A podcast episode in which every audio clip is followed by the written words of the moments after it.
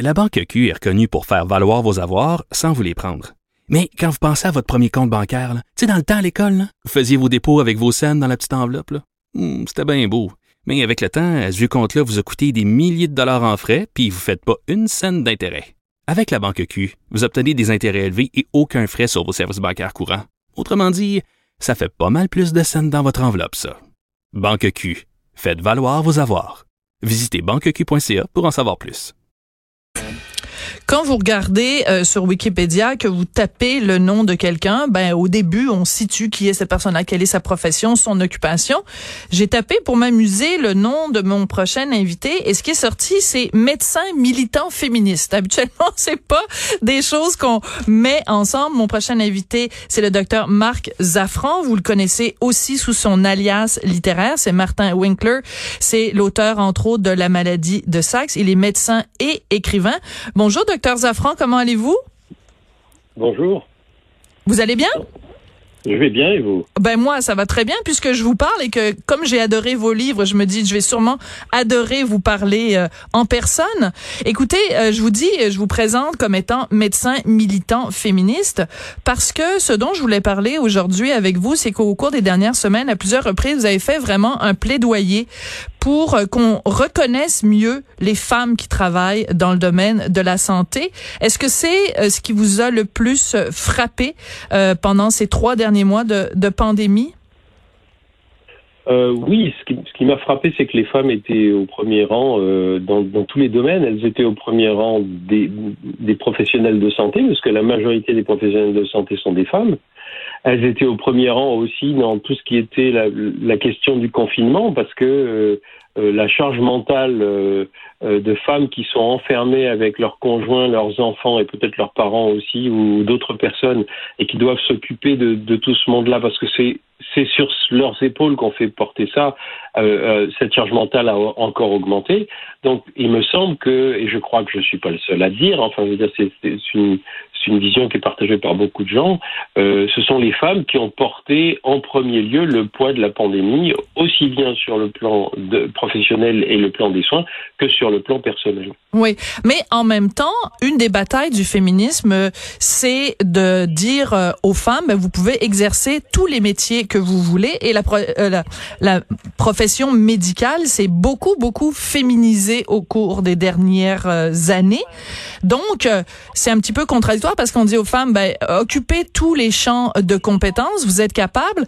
Et quand on se retrouve avec une pandémie, on dit, ah oui, mais là, c'est triste parce que finalement, il y a beaucoup plus de femmes qui se retrouvent au front. Vous, vous y voyez pas une petite contradiction quand même? Bien sûr, il y a une contradiction et ça met en évidence le fait qu'il n'y a pas, euh, euh, il suffit pas de, dire aux femmes vous pouvez faire ce que vous voulez, il faut aussi leur donner les moyens de le faire. Il faut aussi rendre, euh, comment dirais-je, le, fait par exemple de prendre un congé pour s'occuper d'un enfant, il faut le rendre aussi facile pour les hommes que pour les femmes et il faut que ce soit pas toujours les femmes qui soient obligées de s'y coller. Il, y a, il y a énormément de choses à faire sur le plan de l'égalité des genres et qui ne sont pas faites.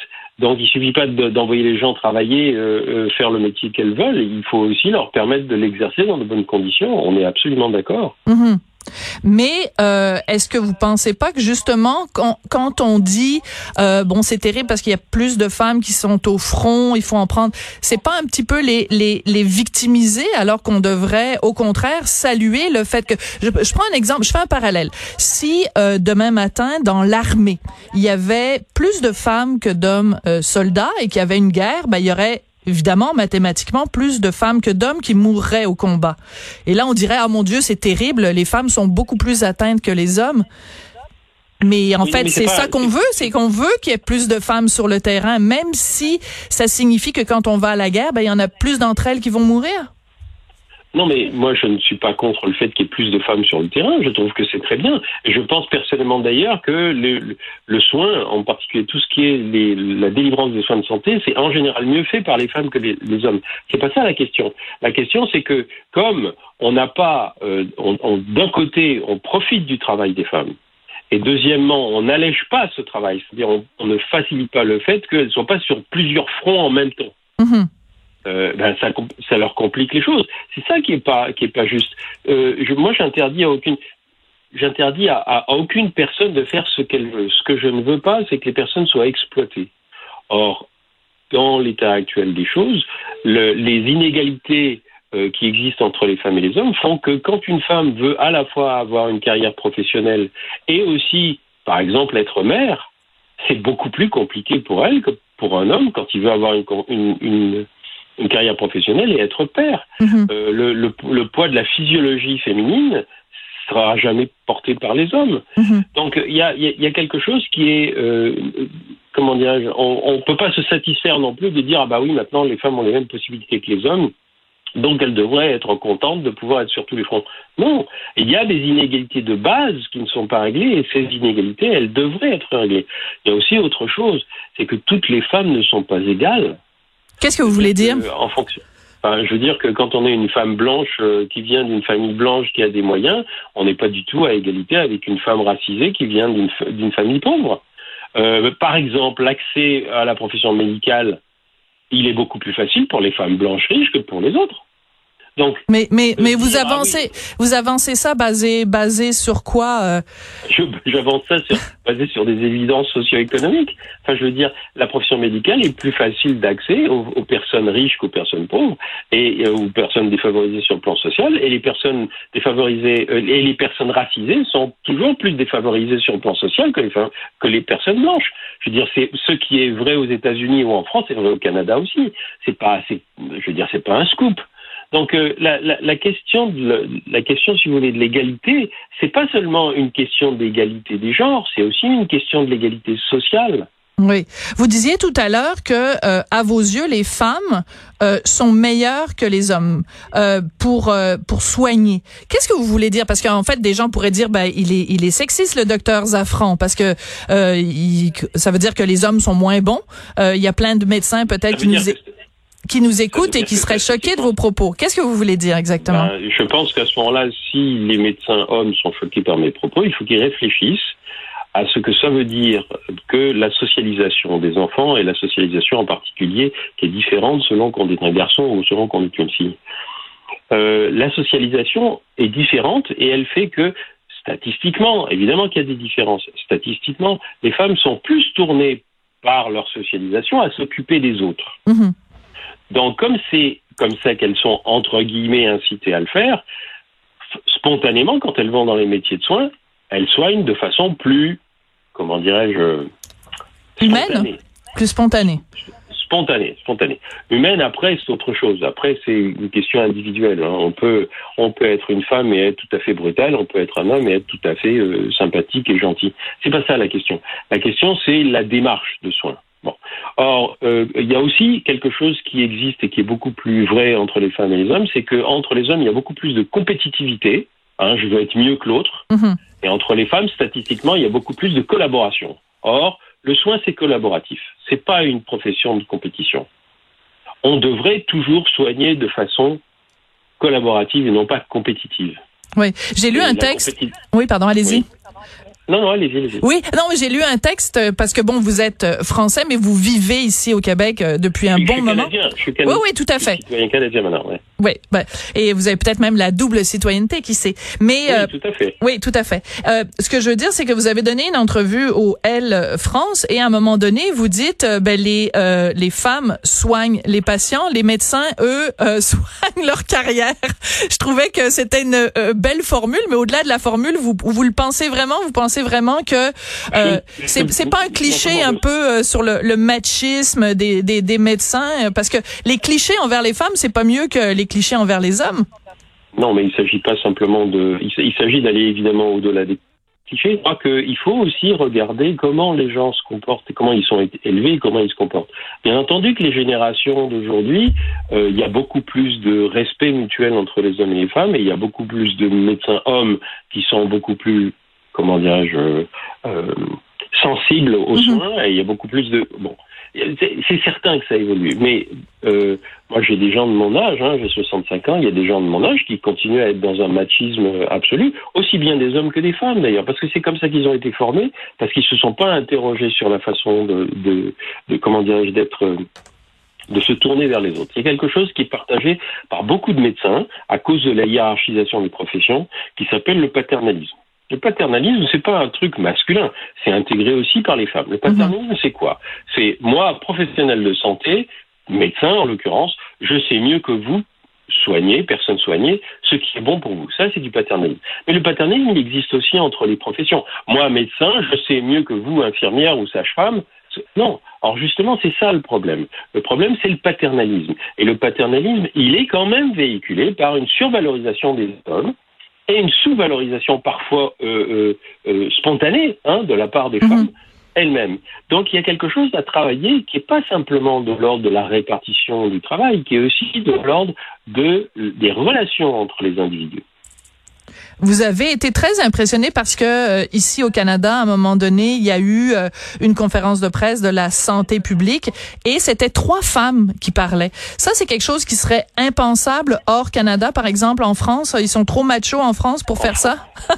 Ben, en France, j'ai jamais, en France, j'ai jamais vu ça. Vous savez que par exemple en France. Euh, je veux dire, on a, on a eu, il a fallu attendre peut-être les 10 ou 15 dernières années pour qu'on ait euh, des ministres femmes. On a eu une fois euh, simplement un premier ministre femme, alors que les premiers ministres, les premiers ministres femmes au Canada, il y en a.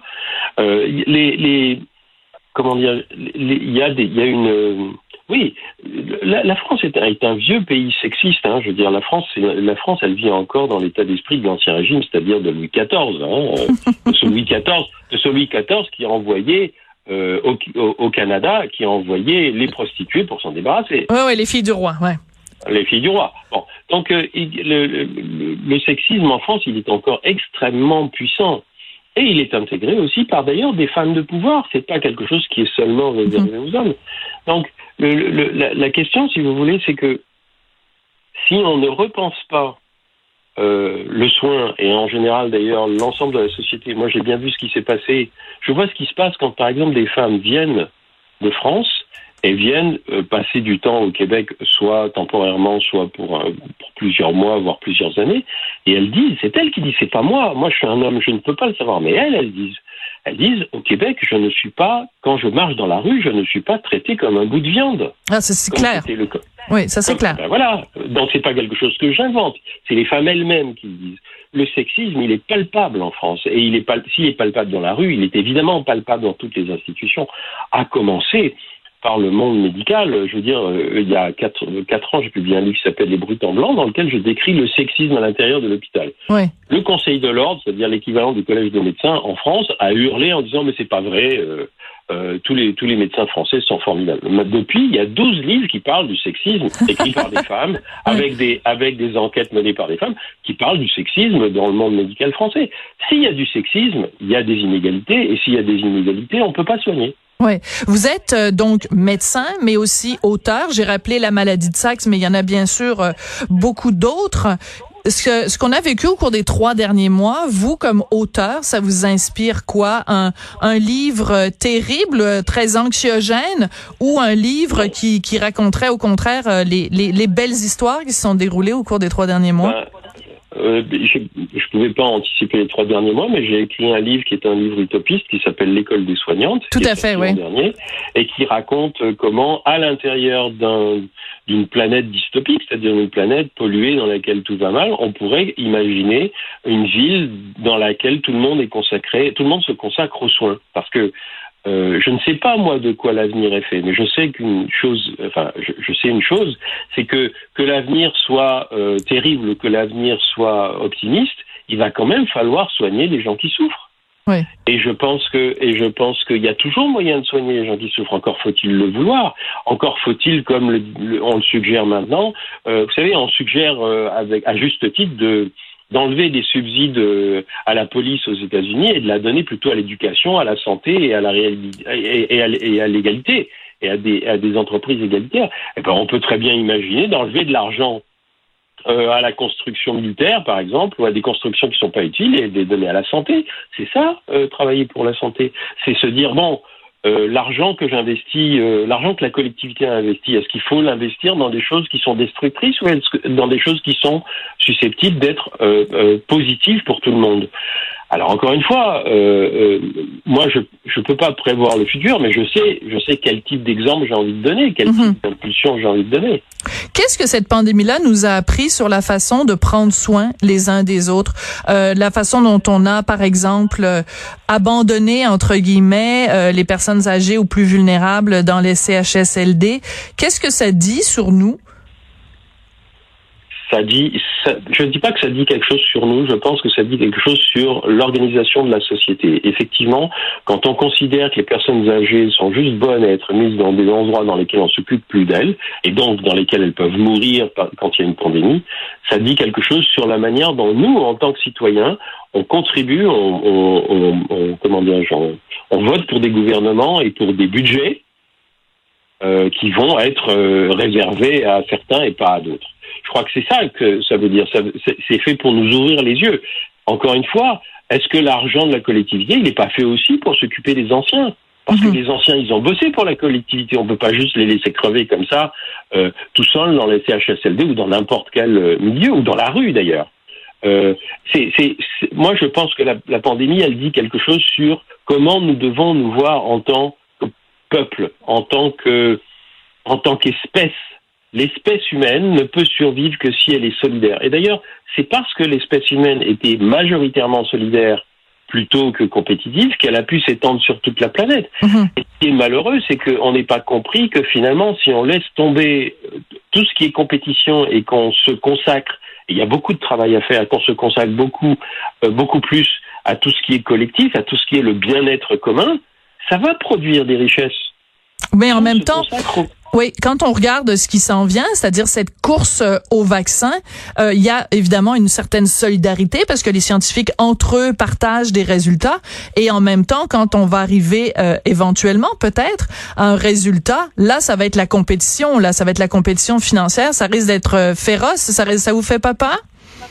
Non, parce qu'il n'y a pas que cette compétition-là. Euh, euh, comment qui compte? Je veux dire, si je m'occupe de ça et que je m'occupe pas de ce qu'il y a à faire aujourd'hui, moi, je regarde de façon beaucoup plus positive l'initiative du gouvernement du Québec qui euh, crée 10 000, euh, 10 000 emplois de, de, préposés aux bénéficiaires pour envoyer dans les CHSLD et dans les dans les centres de santé. Ça, c'est positif. Travaillons à ça. Euh, que après il y ait une compétition entre les fabricants de vaccins. De toute façon, le vaccin, avant que tout le monde soit vacciné, il va se passer des années. Mhm. On n'a pas encore éradiqué la polio. Vous pensez que ça va prendre des années avant qu'il y ait un vaccin pour le coronavirus? Non, je pense qu'il il- il faudra des années pour que toute la population soit vaccinée. Et encore une fois, encore une fois, il n'y a pas besoin de vacciner toute la population. Non, je pense qu'il y a d'autres choses à faire avant d'attendre le vaccin. Je pense que, encore une fois, quand le quand le gouvernement du Québec et, je le dis d'autant plus facilement que moi, je n'ai pas voté pour ce gouver- gouvernement-là, mais quand le gouvernement du Québec euh, décide de, de, de, de, de créer 10 000 emplois pour bosser dans les CHSLD, il fait quelque chose de beaucoup plus positif que de se préoccuper de quand on aura le vaccin. Parce que la pandémie, comme on l'a vu, on peut lutter contre elle même si on n'a pas le vaccin, c'est ce qu'on vient de faire. Mais il y a encore des choses à faire qui, de toute façon, ne seront pas réglées par le vaccin. Ouais. Et c'est de celle-là qu'il faut qu'on s'occupe. Alors, vous avez dit, euh, vous avez souligné, vous avez tout à fait raison, cette initiative du gouvernement de trouver 10 000 places de préposés aux bénéficiaires pour euh, pour septembre, pour la mi-septembre. Vu que vous nous avez dit à plusieurs reprises que vous pensez que les femmes font un meilleur travail de soins, est-ce que sur les 10 000, il devrait y avoir plus de femmes que d'hommes? Non, je pense que, je, encore une fois, je, je, je pense que c'est pas quelque chose qui est qui, qui peut être appliqué de façon individuelle. Je pense que collectivement, en général, c'est mieux d'avoir des gens qui travaillent ensemble que des, des personnes qui sont en compétition les unes avec les autres. Mhm. Et que la compétitivité, elle est plus fréquente parmi les hommes que parmi les femmes. Ah, je pourrais vous présenter certaines certaines personnes que je connais qui contrediraient ça, mais bon, ce serait Non, ce serait anecdotique. Il y a des, il y a des. Moi, je suis, moi, je suis un homme, mais je suis pas du tout compétitif. J'ai jamais fait partie, j'ai jamais brigué aucun poste. Oui. J'ai jamais fait partie d'aucune institution. Bien sûr qu'il y a des exceptions, mais c'est pas ça la question. La question, c'est la question des groupes. Et je pense que si parmi les 10 000 préposés aux bénéficiaires, hommes ou femmes, ou d'ailleurs d'autres genres, non binaires, ou transgenres, etc., les personnes travaillent ensemble, c'est ça qui sera positif. C'est pas leur genre individuel. Ouais. Une passionnante euh, discussion. Merci beaucoup, euh, docteur euh, Zafran. Euh, j'ai- j'ai j'ai- j'ai failli à un moment donné vous appeler docteur Winkler. J'imagine que ça vous arrive quand même assez souvent. Oui, et puis ça, et d'ailleurs, ça n'a pas d'importance. Oui.